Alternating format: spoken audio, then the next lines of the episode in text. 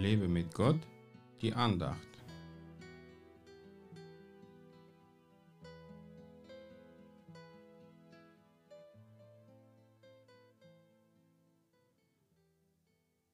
Nicht die Starken brauchen den Arzt, sondern die Kranken.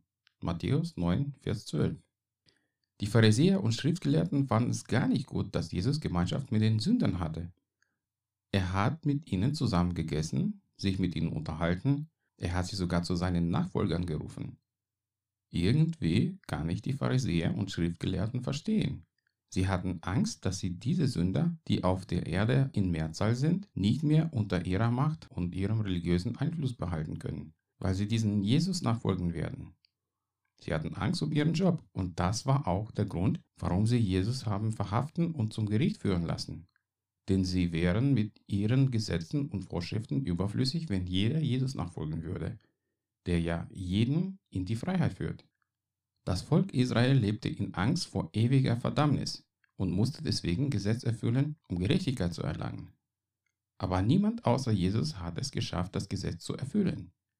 Deswegen haben sich die Sünder um Jesus geschart, weil sie bei ihm einfach so sein dürften, wie sie sind, wie Sünder eben. Sie könnten ihm ihre Schwächen bekennen, ohne dass er sie verurteilt hat. Er hat sie nicht wegen ihrer Sündigkeit mit Steinen geschlagen, sondern hat sie so angenommen, wie sie waren. Da müssen wir von Jesus noch viel lernen.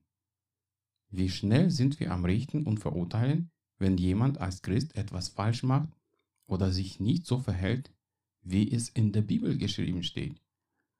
Nein, die Sünde sollten wir niemals tolerieren, aber die Sünder sollten wir lieben, so wie Jesus das auch gemacht hat.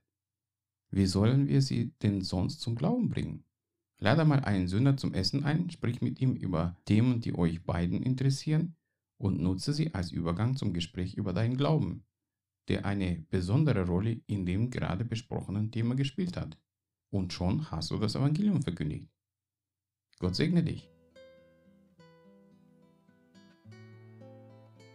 Mehr Andachten findest du unter www.lebemitgott.de.